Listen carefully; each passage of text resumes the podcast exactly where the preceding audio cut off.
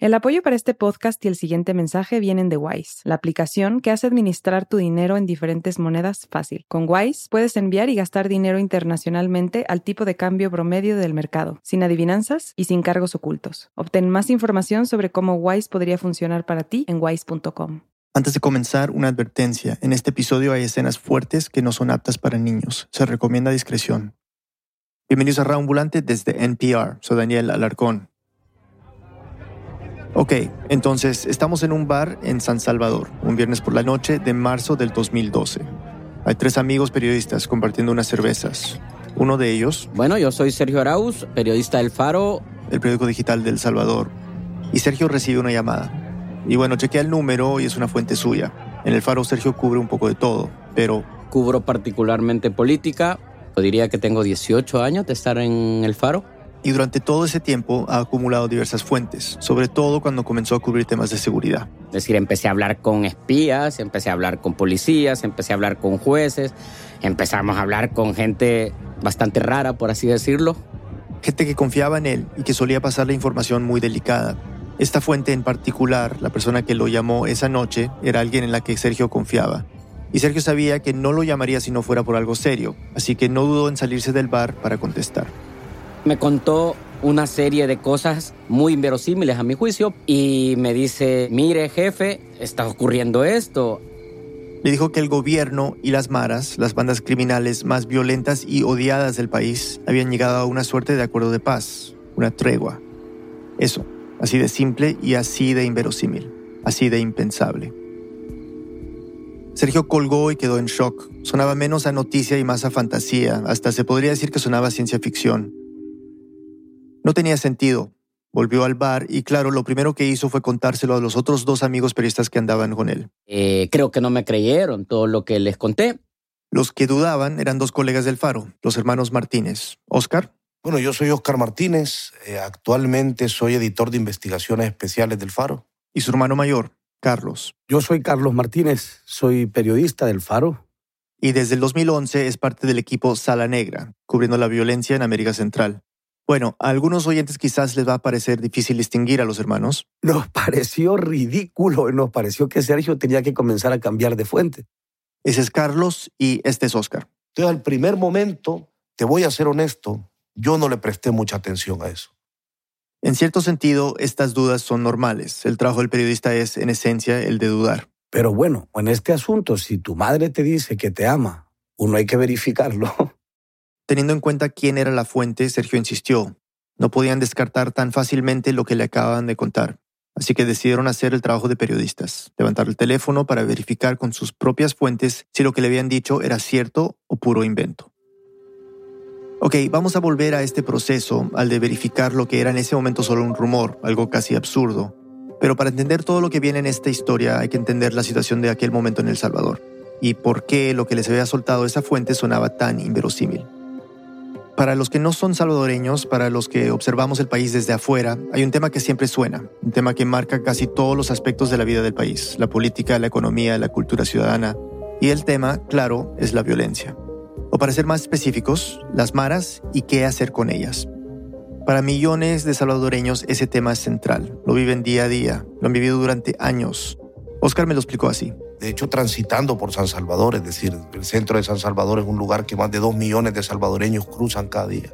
250 cuadras donde hay cerca de seis clicas de dos pandillas.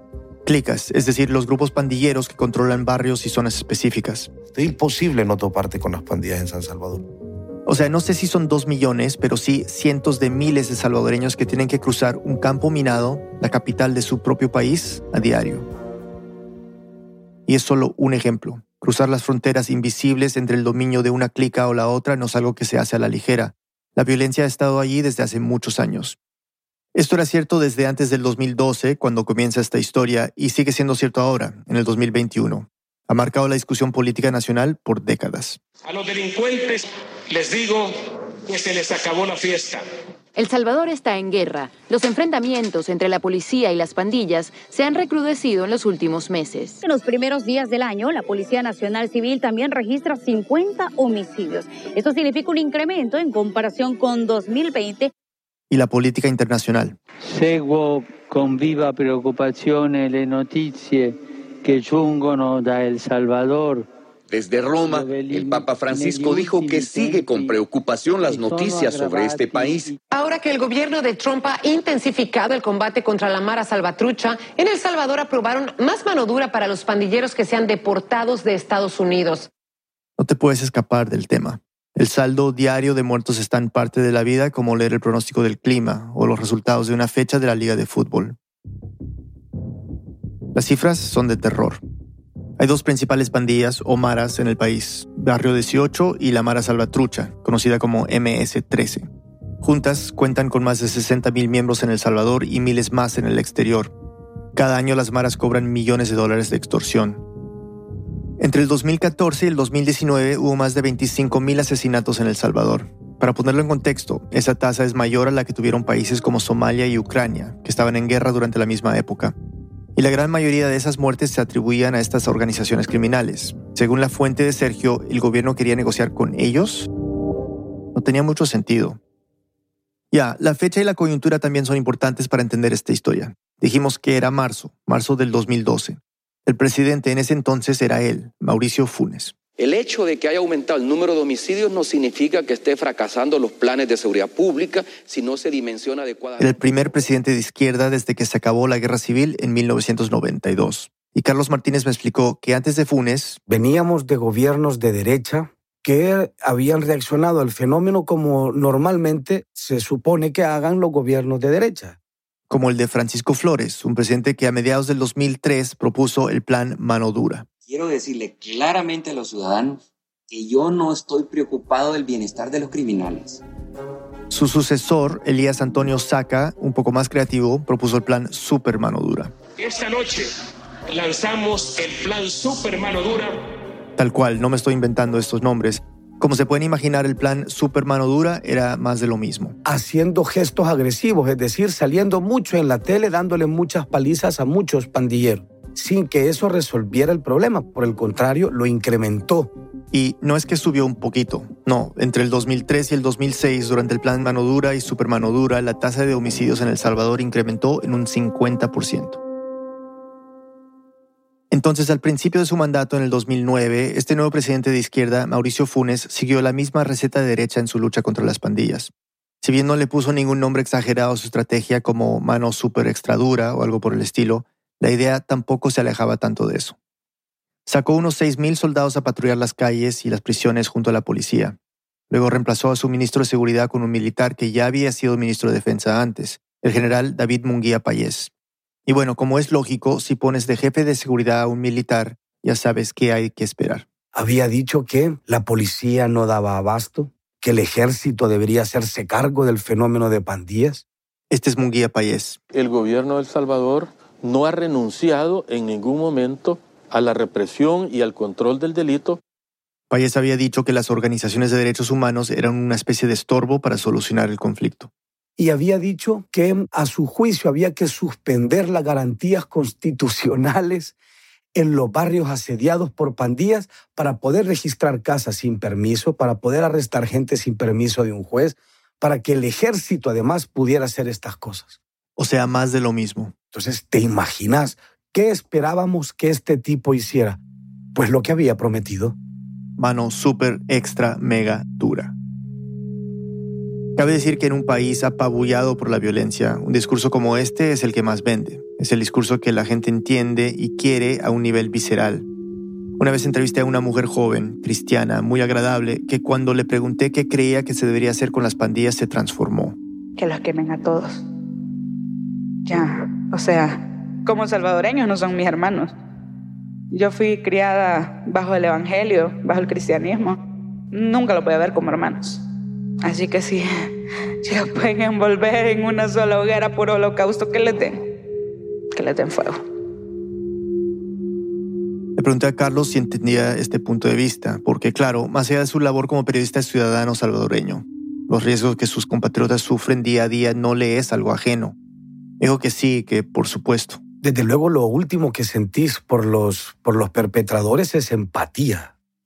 Entonces, tres gobiernos seguidos, de derecha y de izquierda, aplicando diferentes versiones de mano dura, Una población harta de matanzas, de extorsiones, harta de vivir como rehenes en su propio país. Dado todo esto, lo que la fuente de Sergio le contó esa noche no tenía sentido para nada. El gobierno de Funes había negociado una tregua con la Mara, era una tregua con el diablo. Pero la fuente de Sergio tenía detalles del asunto. Por ejemplo, que a cambio de trasladar a algunos líderes a cárceles de menor seguridad, la directiva de las principales maras del país había aceptado bajar las armas.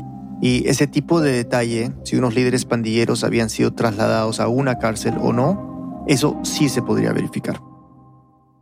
Sucedían cosas raras en El Salvador en esos días. O mejor lo explico así, las cosas que normalmente suceden en El Salvador no sucedían, y eso era lo raro. El día después de la llamada, el sábado, por ejemplo, ese sábado 10 hubo 10 homicidios, cuando la tendencia del trimestre eran 14 al día. Y el domingo solo hubo 6, un número bastante fuera de lo normal. Pero quizás había una explicación, algo que no tenía nada que ver con la supuesta tregua. El Salvador decide este domingo 11 de marzo una nueva batalla electoral por el Parlamento y las alcaldías de ese país. Había elecciones municipales. Entonces el despliegue policial, toda la policía está en emergencia y tienen que trabajar por lo que tal vez ese número tan bajito de muertos quizás se explicaba por la presencia policial en las calles. Pero el lunes hubo dos, pero el despliegue policial de las elecciones todavía continuaba. Pero el martes ya no había despliegue policial y hubo tres. Entonces ya no entendíamos nada. Hay que decirlo de manera muy directa. En El Salvador, si un día hay tan poquitos muertos, es como si amaneciera sin sol. No tiene sentido. No cabe en la cabeza. Así que Oscar y Carlos empezaron a hacer llamadas. Querían averiguar qué estaba pasando. Empezamos ya a llamar al general Payés, empezamos a llamar a la oficina de otros funcionarios y nos negaron siquiera pasarnos el teléfono. Pero siguieron insistiendo. Pasaron varios días corroborando la información, reuniéndose con agentes de inteligencia y verificando documentos confidenciales. Y finalmente concluyeron que sí, que era cierto, Resulta que el gobierno había seleccionado cerca de 30 líderes encarcelados, unos del barrio 18 y otros del MS-13. Los subieron a buses de madrugada los llevaron de penales de máxima seguridad a penales de menor rigor. Había una tregua. Este es Carlos. Fueron recibidos los pandilleros como héroes en aplauso y fanfarria del resto de la población penitenciaria. Llegaron a esos penales y tomaron el control de la pandilla, del penal y de la calle. En cuestión de un día desde ese traslado, los homicidios se desplomaron. Lo que se veía en las calles, esa desconcertante ausencia de cadáveres, tenía una explicación. Los ajustes de cuentas ya programados quedaron en pausa. Hubo gente que tenía sentencia de muerte de las maras, gente a la que según la ley de la calle les tocaba una bala, una bala que simplemente no llegó. Entonces... Cuando por fin pudimos probarle a nuestros editores que no estábamos persiguiendo un disparate y una locura, publicamos un artículo que titulamos de una manera muy circunspecta y muy fría, Gobierno negoció con pandillas reducción de homicidio. Y ese artículo del Faro con su titular tan plano fue una bomba. Dos días después, el general David Munguía Payés decidió ofrecer una conferencia de prensa. Y en la conferencia de prensa él dijo lo siguiente, miren, me voy a referir a la publicación que ha hecho el Faro y en principio quiero decir... Número uno, el gobierno de la República en ningún momento está negociando con ninguna pandilla y mucho menos ofreciendo dinero para que paren los asesinatos aquí en nuestro país. El ministro de Defensa concedió que sí, que los líderes de las principales pandillas del país habían sido trasladados de una cárcel a otra, pero según él, no tenía nada que ver con una supuesta tregua. La motivación principal, precisamente razones de seguridad. En días anteriores tuvimos información que habían ingresado al país 24 cohetes Low. Los lanzacohetes Low están diseñados para destruir tanques de guerra. Y Munguía Payés empieza a dar unas explicaciones que se salían del estadio. Y la información que tenía apuntaba a que podríamos tener nosotros algún intento de fuga en el penal de máxima, de máxima seguridad. O sea que las maras iban a volarse de la cárcel con bazucas, de una prisión que es subterránea. Para que, como en un episodio de Los Simpson, los reos salieran corriendo por ese boquete. Era absurdo porque hay un muro perimetral para empezar. La cárcel está bajo tierra. Y por otro lado, resultaba curioso, por no decir ridículo, que para prevenir la fuga de pandilleros de una cárcel de máxima seguridad, era buena idea sacarlos y repartirlos en varias cárceles de menor seguridad Con o sin la existencia de cohetes antiguerra, por donde lo miraras, no tenía sentido. Nos quedó claro que no tenían ninguna estrategia. Todos salimos ahí con la idea, desde luego nosotros, profundamente convencidos de lo que habíamos publicado y el resto de colegas con la sensación de que habían escuchado un disparate, un enorme disparate. Pero entonces, ¿qué estaba pasando? ¿Por qué se habían reducido los homicidios de esta manera tan drástica? Para eso no había explicación oficial. Pasaron unos días sin ningún otro pronunciamiento del gobierno, hasta que se dio una conferencia de prensa en la Anunciatura, la Embajada del Vaticano en El Salvador. Y cuando llegamos nos encontramos con Monseñor Fabio Colindres, que todos lo conocíamos nada más porque él aparecía en la televisión como host de un programa que se llamaba El Minuto de María.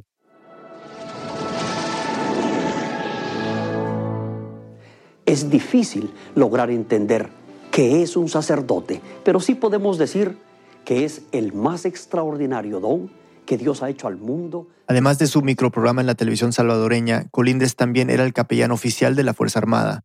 Aparentemente no tenía nada que ver con las pandillas ni con las prisiones, pero igual decidió pronunciarse. He decidido dar esta conferencia de prensa en respuesta a la polémica suscitada hace algunos días. Y esa conferencia fue súper rara.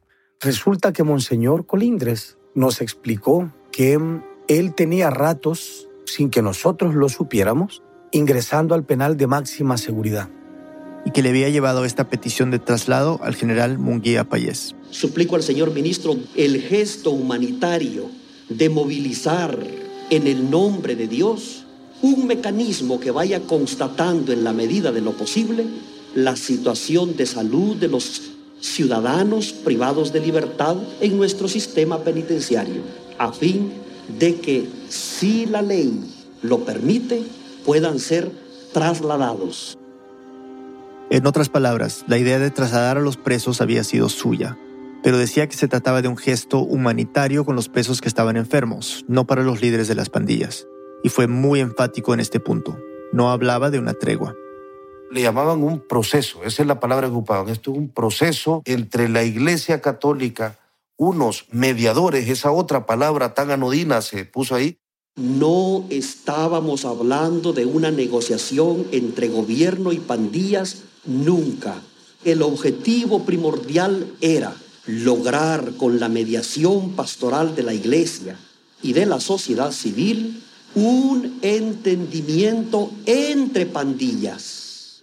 O sea, mediadores entre quién y quién, preguntábamos. Mediadores, decían. Simplemente mediadores. Monseñor Colindres no era el único mediador. A su lado, en la conferencia de prensa, estaba Raúl Mijango. Que había sido un político importante hacía una década más o menos, y no lo habíamos vuelto a ver hasta que lo encontramos en esa conferencia de prensa. Mijango era un exguerrillero, una persona muy involucrada con los movimientos políticos de izquierda en el país. Su trayectoria y hasta su estilo campechano y directo creaban un contraste muy grande con Colindres, pero ambos coincidían en una cosa. Esto es un milagro que yo le he calificado como un milagro progresivo. ¿Qué significa eso? que día con día esa cuenta de personas que se están salvando sigue aumentando. O sea, la reducción en homicidios no tiene causa terrenal, sino es producto de intervención divina, un milagro. Carlos y los demás colegas no podían creerlo. Desde luego, era toda una andanada de patrañas y nos preguntábamos, acabo de escuchar la palabra milagro.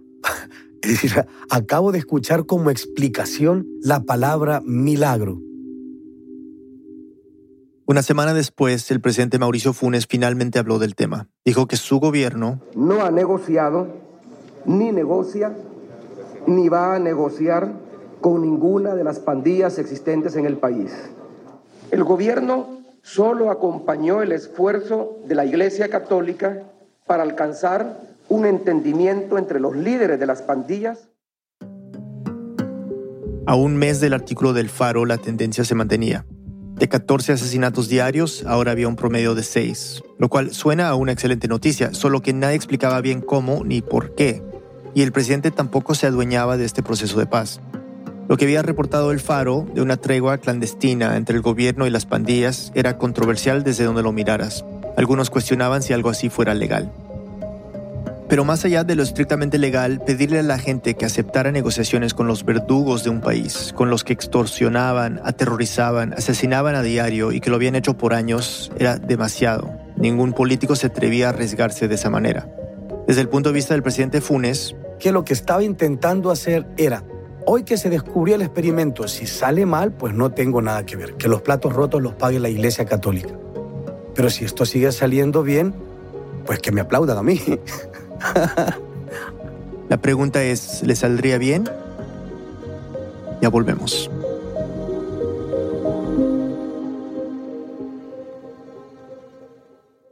Este mensaje viene de un patrocinador de NPR, Vice News. Contra Natura es un nuevo podcast producido por Vice News que narra historias desde la primera línea de la crisis climática. En la primera temporada, los reporteros de Vice News viajan a Colombia, donde una compañía norteamericana de carbón ha sido acusada de financiar a los paramilitares que asesinaron a tres líderes sindicales. Una historia de misterio que recorre América y nunca has escuchado antes. Escucha Contra Natura en Spotify o donde sea que escuches sus podcasts. Estos días hay tantas cosas para ver que jamás te va a alcanzar el tiempo. Es por eso que existe Pop Culture Happy Hour desde NPR. Dos veces por semana buscan entre todas las tonterías que hay, comparten sus reacciones y te dan un resumen de lo que sí vale la pena. Escucha Pop Culture Happy Hour todos los miércoles y jueves. Escucha Shortwave, el nuevo podcast diario de NPR sobre ciencia. En unos 10 minutos, de lunes a viernes, te enterarás de nuevos descubrimientos, misterios cotidianos y la ciencia detrás de los titulares.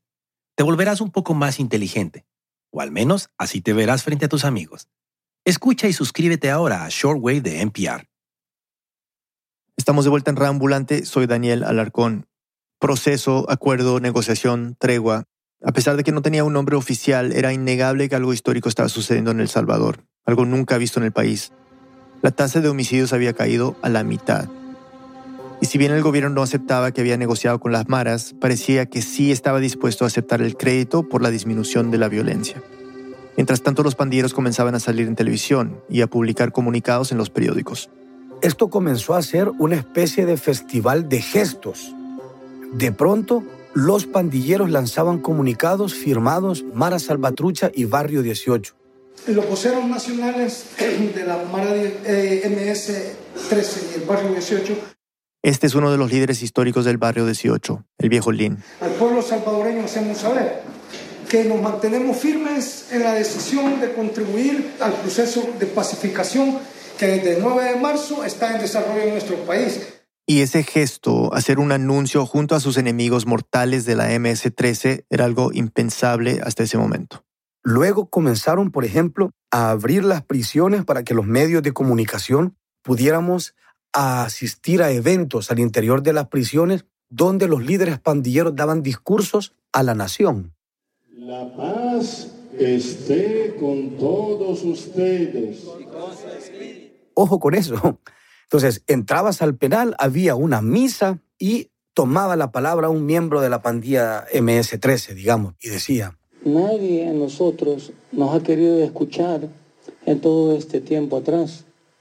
Siempre han dicho que nosotros hemos sido la escoria, lo peor del mundo. La verdad es de que no es que nosotros no, no tengamos valores. Lo que pasa es que cuando nosotros crecimos en, en una época de conflicto, fue cuando logramos tapar nuestros valores con cosas negativas. Ay, disculpen, soy poco de palabras, pero o sea, lo que quiero expresar es de que estamos dispuestos a seguir adelante y que el principal beneficiario en esto sea el pueblo, no nosotros, no que el pueblo. Antes de la tregua, perdón, antes del proceso, lo que se veía de los mareros en la televisión era siempre lo mismo. Tipos rudos con tatuajes en las caras y casi siempre las manos esposadas, por lo general los mostraban después de que habían caído enredadas de la policía y se los veía tras las rejas en algún penal violento y hacinado. Pero parte del llamado proceso era cambiar esa imagen. Ahora tenían voceros, escribían discursos, se les veía en eventos de muy alto nivel, eran figuras públicas. Para muchos salvadoreños desorientaba verlos así. Hasta que ocurrió lo que ya era el cenit de la locura. El secretario general de la Organización de Estados Americanos, José Miguel Insulza, de Chile.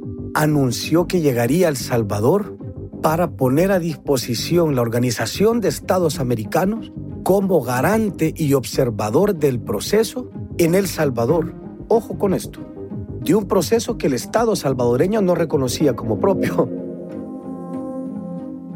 La OEA llegó en un momento clave. Los mediadores buscaban algún tipo de legitimidad, de cualquier lado, que alguien avale y sea dueño de la tregua. El mediador Raúl Mijango y el creador de la tregua, Munguía Payés, empezaba a colar un mensaje en el gobierno. Necesitamos su apoyo, cabrones. El 12 de julio del 2012, los representantes de la MS-13 y Barrio 18 comenzaron un diálogo con Insulsa. Carlos me describió la escena. Están sentados en un solo salón los liderazgos de las grandes estructuras criminales del país, como si fueran diplomáticos de toda la vida. Insulsa comenzó diciendo que lo que estaba pasando en El Salvador podría ser importante, no solo en el país, sino que a otros países de América que tienen un problema similar. Y que ojalá la lección que ustedes están dando pueda ser recogida en muchas partes. Luego le tocó a los representantes de las pandillas y ellos siguieron el rebuscado protocolo diplomático al pie de la letra. Los voceros nacionales de la MS-13 y Barrio 18 al pueblo salvadoreño, a la comunidad internacional y a los países miembros de la Organización de Estados Americanos, OEA, hacemos saber que saludamos efusivamente la llegada a nuestro país del excelentísimo secretario general de la OEA, señor José Miguel Insulza. Y aprovecharon su visita para hacer un gesto de buena voluntad. Nuestro gesto consiste en un simbólico desarme parcial de nuestras estructuras, las armas depuestas le serán entregadas al señor secretario general de la OEA para su posterior destrucción. El desarme se hizo al día siguiente. Un grupo de pandilleros encapuchados llegaron a una plaza en el centro histórico de San Salvador. De un carro de verduras bajaron una enorme cantidad de costales de armas donde iban fusiles, pistolas, carabinas, escopetas, hasta una mina Claymore antipersona y los pusieron frente al secretario de la OEA y a un grupo que había sido invitado al evento. Obviamente se hicieron discursos. Pidiendo que esas armas se derritieran y que se hiciera un concurso público para convocar a escultores nacionales y hacer con ellas una escultura dedicada a la paz. Hubo un elemento más que le da un tono surreal a la ceremonia. A todo esto, este evento estaba ambientado en loop con la canción Chiquitita de ABBA. O sea, si ese día hubieran llovido ranas, hubiera sido lo más normal. Carlos no es un tipo que se deja llevar fácilmente por el optimismo. Ni su personalidad ni su vocación se lo permite. Todo lo contrario. Llevaba mucho tiempo reportando sobre las pandillas, años detallando un acto sangriento tras otro. No es gratuito que su equipo en el faro se llama Sala Negra, pero la tregua le estaba mostrando un lado de las pandillas que no había visto antes. Y por primera vez empezó a creer. El yo salvadoreño se moría por creer de que estaba cambiando todo, que estábamos atestiguando verdaderos gestos de paz, que ningún niño iba a verse sometido a la obligación atroz de asesinar para pertenecer a una familia, una familia criminal. Y que probablemente la explicación era tan sencilla como haber tocado las puertas al diálogo. Desde luego fue un ingenuo. Desde luego me equivoqué. Las pandillas llevaban más de 15 años matando a personas inocentes. Ya lo hemos escuchado, los salvadoreños estaban hartos de vivir con el terror de las maras. La gente de alguna manera quería algo que está entre la justicia y la venganza. La, la idea de un pandillero en un buen lugar, en un penal de menor seguridad, pudiendo abrazar a su mujer y a sus hijos, era muy disruptiva en la gente, en la mente de las personas. Oscar me contó que cuando los pandilleros empezaron a aparecer como embajadores de la paz, lo que se comentaba en la calle era... Estos son unas ratas, eh, muéranse, eh, maldito gobierno. Eh, las reacciones eran muy catastróficas a la, idea de la tregua. Es decir, la, la ciudadanía comentaba esto como un pacto criminal sin perdón alguno. En septiembre del 2013, el presidente Funes se dirigió a las Naciones Unidas sobre un proceso que antes sus mediadores habían tildado como un milagro, se limitó a decir esto. Un pacto de no agresión entre las dos principales pandillas juveniles del país, del cual el gobierno solo ha sido facilitador, ha creado las condiciones mínimas para reducir los niveles de violencia pandilleril en los lugares más afectados por este fenómeno. Lo voy a repetir para que quede claro. Año y medio después de haber iniciado esta tregua, una tregua que nunca reconoció plenamente, el presidente del país insistía en que su gobierno era solo un facilitador, nada más. No había un respaldo oficial al proceso de paz, y eso lo dejaba huérfano. Los pandilleros tardaron en darse cuenta de la trampa en la que habían caído, porque al intentar mantener en secreto el acuerdo, le estaban facilitando al gobierno encabezado por Mauricio Funes desentenderse de la paternidad del, del acuerdo y los estaban dejando básicamente solos con una enorme papa caliente en las manos. Entonces, pasaron cuatro meses y llegamos al 2014, un año de elecciones, y la tregua se convirtió en un tema central de las campañas. La oposición la usó para atacar al presidente Funes con anuncios como este. Funes confesó ante las Naciones Unidas que el gobierno del FMLN facilitó el pacto entre las pandillas. Pero la realidad es que ese pacto solo benefició para que los pandilleros crecieran. Y luego salen varios ciudadanos comunes y corrientes quejándose del pacto. Ahora está peor la delincuencia. Pues aquí como que no hay ley, pues le tienen los, delincuentes mandan más, más aquí que el, que el, gobierno. Ya uno sale con miedo a las calles, ya uno no sabe si va a regresar a su casa. MS 18, Mijango y el presidente, ellos hacen su envoltorio y al pueblo no lo toman en cuenta. Oscar me contó que ante la presión política, el presidente y su partido comenzaron una campaña de negación absoluta de la tregua. Ya habían desplegado operativos, ya habían devuelto a alguno de los líderes de la Ranfla a máxima seguridad y ya era evidente que la estrategia era llegar a las elecciones habiéndose deshecho de ese saco lleno de pandilleros. Había una cosa más, algo muy importante que explica por qué para el pueblo salvadoreño la baja en la tasa de homicidios no era suficiente para convencerlos de que las pandillas habían cambiado, de que merecían este proceso. Pero para entenderlo tenemos que volver a la cárcel, a una reunión que tuvo Carlos y su equipo de Sala Negra con los líderes de la MS-13 en septiembre del 2012, en la primera etapa de la tregua. Los líderes de la MS-13, los que habían sido trasladados a un penal de mínima seguridad, concedieron entrevistas a él y a un equipo del Faro dentro de la nueva cárcel del grupo. Llegamos al centro penal de Ciudad Barrios y estaba cayendo una lluvia torrencial para hablar con la Ranfla. La cúpula de la pandilla. Encabezada por Borromeo Enrique Enríquez, el diablito de Hollywood. El diablito de Hollywood era un personaje legendario. Es una figura a la que todo pandillero que hubiera pasado por un penal conocía este tipo era el, no sé, era el ADN de la pandilla. A principios de los años 90, el Diablito de Hollywood había sido parte de las primeras pandillas salvadoreñas en las calles de Los Ángeles, en California. Su familia había llegado a Estados Unidos huyendo de la violencia de la guerra civil. Luego fue deportado de vuelta a El Salvador y fue de los que introdujo las pandillas al país. Oscar me contó que a principios de los años 2000, el Diablito creó lo que se conoce como la Ranfla, la rueda de cabecillas que dirige a MS-13 desde adentro de los penales del país. Entonces, es un tipo que hizo la arquitectura de lo que conocemos como Ranfla, y por eso él la llevó a gobernar. En el penal donde ahora se hacía la entrevista, la pandilla controlaba todo, mantenía orden, y los ranfleros no estaban contentos con el faro, y en específico con la noticia que habían publicado sobre la negociación habían conseguido imprimir nuestro reportaje y lo tenía, eh, lo había hecho un rollo, un tipo muy musculoso al que se conoce como Crook, y lo había hecho puño adentro de su mano. Y ese tipo se sentó al lado mío. No fue una conversación sencilla, y es que en realidad Carlos y su equipo por un lado y la Ranfla por el otro tenían objetivos muy diferentes. Los pandilleros veían la entrevista como una oportunidad para tener cubrimiento más positivo sobre ellos mismos, mientras que Carlos quería presionarlos. Habían bajado la tasa de homicidios. Ya, bien. Pero, ¿qué más? Carlos quería saber a qué más se comprometía la MS-13, además de la tregua, para que los salvadoreños confiaran en que verdaderamente vendría un cambio. Y para eso, Carlos y su equipo tendrían que tocar temas complicados. Carlos empezó sugiriendo a los pandilleros que no se vieran a sí mismos como víctimas del Estado, tratando de sacarlos de ese recurrente discurso, sino como una organización violenta que había hecho mucho daño. Y con ese cambio de perspectiva poder hacer sus preguntas. La primera que les hizo fue, ¿existe dentro de los planes, dentro de la carretera a largo plazo de Mara Salvatrucha, algo parecido a instrumentos de compensación a las víctimas? Esa es la pregunta. Sí. Esa es la pregunta, al grano, Romeo contestó explicando que conocían muy bien la dimensión del daño que habían generado en las familias de su país. Sabía que habrían quienes nunca los podrían perdonar. hay personas que indiscutiblemente no vamos a poder remediar el daño.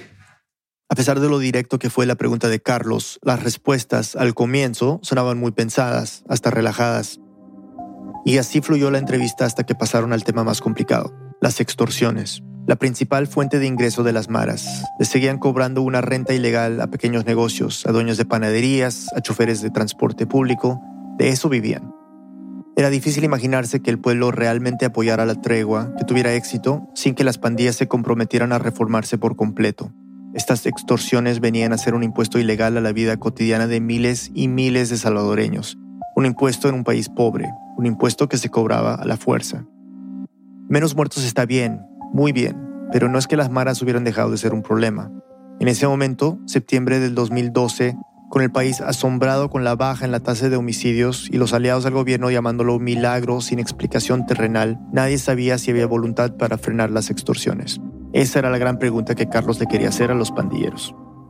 La cosa se comenzó a trabar cuando le preguntamos, lo que no es posible es que ustedes estén hablando tan civilizadamente mientras nos están robando. Es decir, ustedes han frenado los homicidios, pero han anunciado que no están en capacidad de frenar las extorsiones se dirigió directamente a Borromeo Enríquez, el diablito de Hollywood. Y finalmente, para presionarlo, le dijimos, bueno, si estás de acuerdo, titulamos esta entrevista, Prohíbo a la Mara Salvatrucha extorsionar. Dos puntos, Borromeo Enrique Enríquez. Borromeo lo pensó. Y busca la aprobación del resto con la mirada hasta que aparece un veterano que había sido MS Stoner en Los Ángeles, es decir, fundador de la MS-13, y le dice, diablo, no creo que podamos hacer esto así de golpe, no podemos hacer esto. Y Romeo dice, Usted es una, se tiene que hacer una consulta general para saber si lo que, digamos, lo que está preguntando sería lo más viable o no. Dice, algo así no se puede decidir sin hacer una consulta general. Carlos siguió insistiendo hasta que hizo la pregunta más importante de la entrevista. ¿Ustedes estarían dispuestos a desarticular la mala salvatrucha? Caminando en ese sentido, uno de los puntos es desarticular la organización Mara Salvatrucha 13.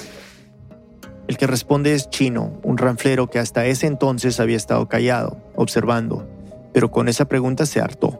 Ustedes quieren meterse mucho adentro de la pandilla. Nosotros estamos tratando de darles a ustedes algo de conocimiento de lo bueno que nosotros estamos haciendo Ustedes vienen y se están metiendo hasta adentro, pues. ¿Qué tanto quieren escarbar? Se echó para adelante en la silla y... ¿Y sabes qué? Con todo respeto, ustedes tienen un hasta aquí. Tú aquí nos hacen muchas preguntas comprometedoras. Bien comprometedoras y esa onda no va. Vos tu trabajo. Yo quiero mi pandilla. Así es que, ¿sabes qué? Respetar. Nosotros te vamos a respetar. Fue una reacción intensa, visceral, porque, claro, una tregua permanente, una que incluyera no solo frenar los homicidios, sino también las extorsiones, significaría el fin de la pandilla. Los ranfleros lo sabían y no estaban listos para dar ese paso. Otros pandilleros que estaban fuera de la celda comenzaron a entrar. Viene uno, dos, tres. Entonces en la celda comenzábamos a estar tres periodistas y un fotógrafo y 12, 15, 20, 25 pandilleros. Y Chino, el pandillero que había detenido la entrevista, le preguntó a Carlos. ¿Cuántos años tienes tú? 33. Tenías tres años cuando yo comencé a caminar en las pandillas. ¿Crees que me va, me va a gustar que tú vengas a decirme a mí que si nos vamos a deshacer, que, que si nosotros vamos a hacer las pandillas, sabes que yo creo que ese derecho no lo tienes, ¿ok? En un intento por defender su pregunta y relajar el ambiente, Carlos respondió. Me parece que se han tensado las cosas. Nosotros no intentamos ofender a nadie ni, faltar. Es, vamos a hacer una serie de preguntas porque creemos que en la calle la gente tiene esas dudas. Incluso ofreció detener la entrevista, pero siguieron conversando un poco más, no sin antes dejar claro que... La mala salvatrucha no se va a deshacer, ya no puede seguir preguntando de eso. Y aquella celda se quedó toda rumorosa, tensa. Esa fue la última palabra. No se habló más sobre el futuro de la pandilla. Y bueno, eso es. Si una tregua no contempla la desarticulación de una organización criminal que tanto daño le hace a la población, entonces de poco sirve. Hablando con Carlos y Oscar, se me hizo claro que nunca hubo una estrategia coherente para hacer la paz con las maras. Esta entrevista del 2012 lo comprueba. Es como si nadie les hubiera preguntado sobre las extorsiones antes. Negociaron los homicidios y nada más.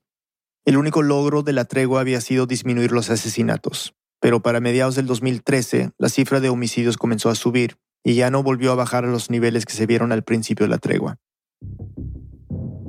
Pasaron las elecciones y ganó el candidato del FMLN, el mismo partido de Funes, pero a ras. En el 2015 se rompieron récords de asesinatos, 105 homicidios por cada 100.000 habitantes, una cifra que no se veía desde los tiempos de la guerra civil. Y claro, con el alza en la violencia vino el éxodo. La emigración, que ya era altísima, se disparó a niveles realmente alarmantes, con las caravanas que tanto se comentan y los miles de menores de edad que llegaban a la frontera de Estados Unidos sin sus padres. Todo muy chocante visto desde acá, desde el norte, pero pocos entendían qué había detrás de esa migración. Una violencia desenfrenada y un intento improvisado y mal hecho de pararla. Un intento que finalmente fracasó. Y lo que les esperaba al otro lado, separaciones de familias en Estados Unidos y ahora los campamentos para refugiados en la frontera entre México y Guatemala. Los salvadoreños le huyen como pueden a la pobreza, pero también a las maras y a la inseguridad. No tenía que ser así. Durante unos dos años una ventana se abrió en El Salvador. Por un instante hubo una oportunidad de seguir un camino distinto. Fue tenue, efímera, pero estaba allí. Todos los salvadoreños lo vieron. Quizás no lo recuerden a estas alturas con tanta sangre derramada. Quizás no recuerden que hubo un día en que el país amaneció casi sin muertos. Quizás el legado más duradero de la tregua fue hacer de lo impensable algo normal, un elemento más de la vida política salvadoreña. Negociar con las maras es algo que todos hacen, siempre en secreto, para poder negarlos si son descubiertos, ya no solo para bajar la violencia, sino a veces para algún beneficio electoral. Es normal. El más reciente ejemplo es el actual presidente Nayib Bukele, que aunque públicamente se pronuncia duramente contra los pandilleros, también negoció con ellos a través de algunos funcionarios suyos funcionarios que ahora son candidatos en las elecciones legislativas de este año. Esto también lo destapó el faro. En otras palabras, la tregua murió, pero su herencia sigue viva. El expresidente Mauricio Funes vive como refugiado político en Nicaragua desde el 2016. Un juzgado de El Salvador ordenó su arresto el año pasado. Esta es la sexta orden de detención en su contra, por varios delitos relacionados a la tregua entre pandillas del 2012. También tiene abiertos otros cinco procesos penales en El Salvador por posible corrupción durante su gobierno. En todos ellos se ha declarado inocente. Un juzgado antimafia ordenó a David Munguía Payés prisión domiciliaria desde julio del año pasado por supuesto favorecimiento a las pandillas durante la misma tregua del 2012. En 2018, Raúl Mijango fue condenado a 13 años de prisión por el delito de extorsión agravada en calidad de cómplice con cabecillas de la MS-13 y Barrio 18. Y en enero de este año, 14 líderes de la Mara Salvatrucha fueron acusados con cargos por narcoterrorismo y terrorismo en Estados Unidos, entre ellos Borromeo Enríquez. Esta historia es una coproducción entre Raambulante y El Faro. Fue producida y escrita por Luis Treyes, Fernanda Guzmán y por mí, basándonos en el reporteo de Sergio Arauz, Carlos Martínez y Oscar Martínez. La edición es de Camila Segura. El diseño sonido es de Andrés Aspiri y Remy Lozano con música de Remy. El fact-checking es de Andrea López Cruzado y de Cire Yepes gracias a Álvaro Céspedes. El resto del equipo de Ambulante incluye a Paola Aleán, Nicolás Alonso, Lizeth Arevalo, Jorge Caraballo, Anelis Casasus, Victoria Estrada, Xochil Fabián, Miranda Mazariegos, Hans Gernot Schenk, Barbara Sawhill, Elsa Liliana Ulloa y David Trujillo. Carolina Guerrero es la CEO. Ambulante es un podcast de Ambulante Studios, se produce y se mezcla en el programa Hindenburg Pro. Ambulante cuenta las historias de América Latina, soy Daniel Alarcón. Gracias por escuchar. This message comes from NPR sponsor Capella University.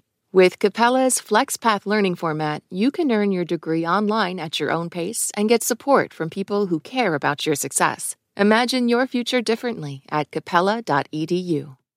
This message comes from NPR sponsor HubSpot. Imagine growing a business with high quality leads, fast closing deals, wildly happy customers, and more benchmark breaking quarters. It's not a miracle it's HubSpot. Visit HubSpot.com to get started today.